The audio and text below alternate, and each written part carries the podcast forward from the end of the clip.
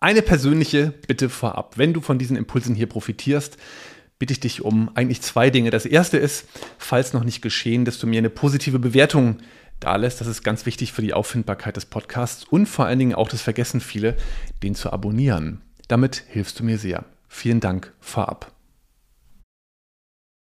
In der heutigen Episode geht es darum, wie du emotionale Situationen erfolgreich deeskalieren kannst und zwar mit drei unbekannten Strategien, die Wunder bewirken. Und zwar sofort.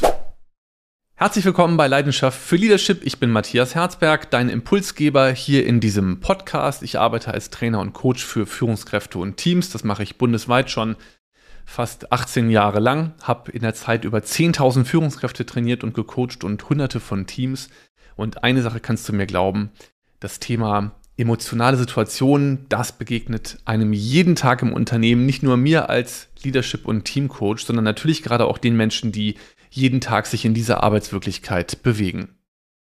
Wir kennen das ganz sicher auch aus dem heimischen Umfeld, ähm, von Familie und aus der Partnerschaft, ganz sicher auch aus der Zeit mit unseren Eltern, ähm, aus der Zeit in der Schule, in der Ausbildung oder im Studium und natürlich ganz klar auch aus dem Jobumfeld. Wir kennen das, wenn wir das bei jemand anders wahrnehmen. Da wird jemand laut und emotional. Und natürlich kennen wir das auch von uns selbst. Wenn wir gerade realisieren, dass wir gerade Temperatur bekommen, uns aufregen und dann Gefühle wie Wut und Ärger oder natürlich auch Traurigkeit und Enttäuschung in uns aufsteigen.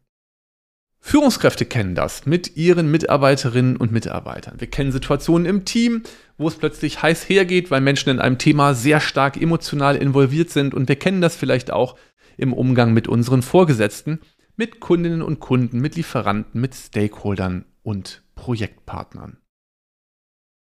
Ich möchte ganz gerne mal kurz mit dir reflektieren, warum kommt das überhaupt dazu? Und ganz oft ist das ja so, wenn es jetzt wirklich laut wird, da hat jemand in erster Linie wahrscheinlich das Gefühl, nicht gehört und verstanden zu werden. Und das ist ein ganz wichtiger erster Punkt, ein erster wichtiger Merkpunkt auch in der Reflexion von all dem. Wenn jemand seine Stimme erhebt und wenn jemand laut wird, dann zähl doch mal eins und eins zusammen, was die Person möchte. Die Person will gehört werden. Deswegen erhebt sie ihre Stimme. In der Kommunikationskraftakademie, die momentan geöffnet ist, ähm, noch bis Dienstag, ich verlinke das nochmal hier unter der Folge, da geht es um Strategien, was du selber tun kannst, wenn du bei dir starke Gefühle feststellst, wie Enttäuschung, Frust, Traurigkeit, Ärger. Ähm, auch was du tun kannst, wenn Menschen wiederholt eben nicht das tun, was du dir von ihnen wünschst. Also da lernst du einen konstruktiven Umgang damit. Und heute möchte ich mal darauf eingehen, was du jetzt tun kannst, wenn du selber in so einer emotionalen Situation mit jemand anders drin bist. Also da wird jemand anders emotional. Drei Strategien, die sofort helfen. Erstens, Impulskontrolle. Selbst ruhig bleiben. Das ist ganz, ganz relevant, eben nicht selber dann auch laut zu werden, weil da kann ich dir garantieren, das macht die Situation nicht besser. Das wirst du auch schon mal festgestellt haben, wenn du das schon mal erlebt hast und ich bin mir sicher, dass du das kennst.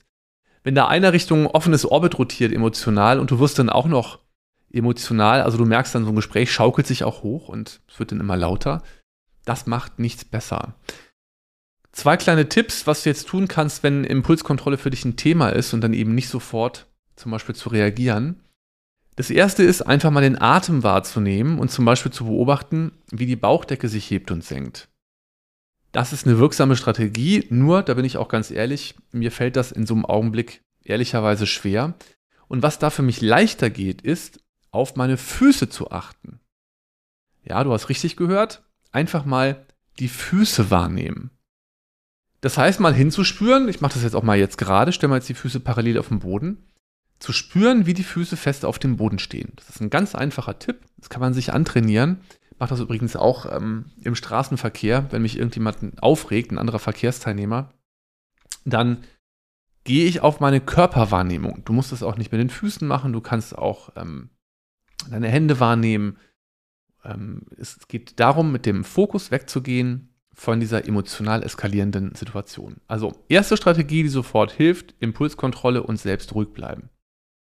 Zweitens, eine Haltung von Neugier einnehmen. Frag dich mal, was ist wohl passiert, dass dieser Mensch gerade auf diese Art und Weise reagieren muss. Frag dich doch vielleicht auch mal nach deinen eigenen Anteilen. Vielleicht hast du möglicherweise irgendwas Hinderliches gemacht. Also du hast der Person Vorwürfe gemacht. Oder du bist selbst ein bisschen laut und angreifend gewesen. Oder vorwurfsvoll. Ähm, oder du hast sie mit irgendjemand anders verglichen. Du hast eine Forderung aufgestellt und dann gesagt, du musst aber mal. Das sind natürlich auch alles Dinge, auf die Menschen ja möglicherweise verständlicherweise emotional reagieren. Also reflektiere mal deine eigenen Anteile und es hilft, das dann auch zuzugeben, wenn da etwas zu finden ist und auch vielleicht zu sagen, du sorry, ich habe dich da offensichtlich gerade provoziert und das wollte ich eigentlich gar nicht. So, eine Haltung von Neugier einnehmen frag dich doch auch mal, welche Gefühle hat dieser Mensch denn gerade? Und frag dich auch mal, was braucht dieser Mensch vielleicht gerade? Also was ist ihm wichtig? Was sind seine Bedürfnisse? Und der dritte Schritt ist, eine empathische Reaktion zeigen und Anteil nehmen. Also sag ihm auch, lass ihn wissen, dass du gerade genau das versuchst rauszufinden und wahrzunehmen also spiegel ihm vielleicht doch auch mal, du, ähm, es klingt so, als wäre da gerade irgendwie ein kommunikativer Unfall passiert. Oder ich höre da gerade raus, dass dich das gerade sehr bewegt. Ähm, bei mir kommt gerade eine Riesenwut an. Brauchst du auch übrigens keine Angst zu haben, dass der andere sich dann veralbert vorkommt, weil wenn der andere spürt, dass du das ernst meinst, dann kann der das auch annehmen. Und dann wirst du merken, dass die oder der andere wie von Zauberhand ganz automatisch auch emotional runterfährt. Das machen Menschen immer dann, die das Gefühl haben, dass sie wahrgenommen und gesehen werden. Das Problem an ganz vielen Stellen ist, dass wir das in einem emotionalen Augenblick gar nicht mehr hinbekommen. Deswegen ist das mit der Impulskontrolle so wichtig. Also sich selber eben auch zu sagen, ich sagte zu mir mal, Matthias, stopp, jetzt nicht da reingehen, Füße wahrnehmen und erstmal beobachten. Also es geht darum, zusammengefasst, begegne mal der Situation mit Wohlwollen und nicht mit der Haltung, meine Güte, was regt der sich denn jetzt so auf? Spinnt der oder was? Ausrufezeichen, Ausrufezeichen, Fragezeichen. Kommentar von mir, nee, der spinnt nicht. Der ist gerade nur total emotional und es ist eben hilfreich, sich zu fragen, warum. Und da gibt es dann eben Teile, die vielleicht sogar bei mir liegen. Ich habe nicht den richtigen Ton getroffen, ich war missverständlich und unklar oder ich habe ein Fass aufgemacht in einem Moment, wo der andere das Partout einfach nicht brauchen konnte. Das macht Sinn, sich dafür dann zu entschuldigen. Dazu gibt es übrigens hier bei mir auch eine separate Podcast-Folge. Eine ganze Folge nur über dieses Thema, sich richtig entschuldigen. Die wird immer gerne gehört, habe ich festgestellt. Ähm, das sagen zumindest die Zahlen. Ähm, auch da wirst du merken mit dem Entschuldigen, dass das Wunder bewirkt, wenn man das macht, dann eben auch eine Entschuldigung auszusprechen. Ja, also begegne der Situation mit Wohlwollen und frag dich auch, was ist bei dem anderen gerade los und geh darauf mal liebevoll und wertschätzend ein.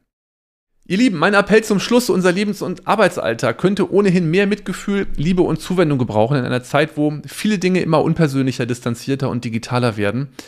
Denkt doch einfach mal bei der nächsten Situation, die ein bisschen emotionaler daherkommt, daran, was immer hilft, sind Liebe und Mitgefühl. Übrigens nicht nur für den anderen, sondern auch für dich selbst. Ich fasse kurz zusammen, was wir heute gelernt haben. Die drei Strategien. Erstens, Impulskontrolle und selbst ruhig bleiben. Zweitens, eine Haltung von Neugier einnehmen und sich mal fragen, was ist da wohl passiert, dass dieser Mensch gerade so reagieren muss. Und drittens, empathische Reaktion zeigen und Anteil nehmen.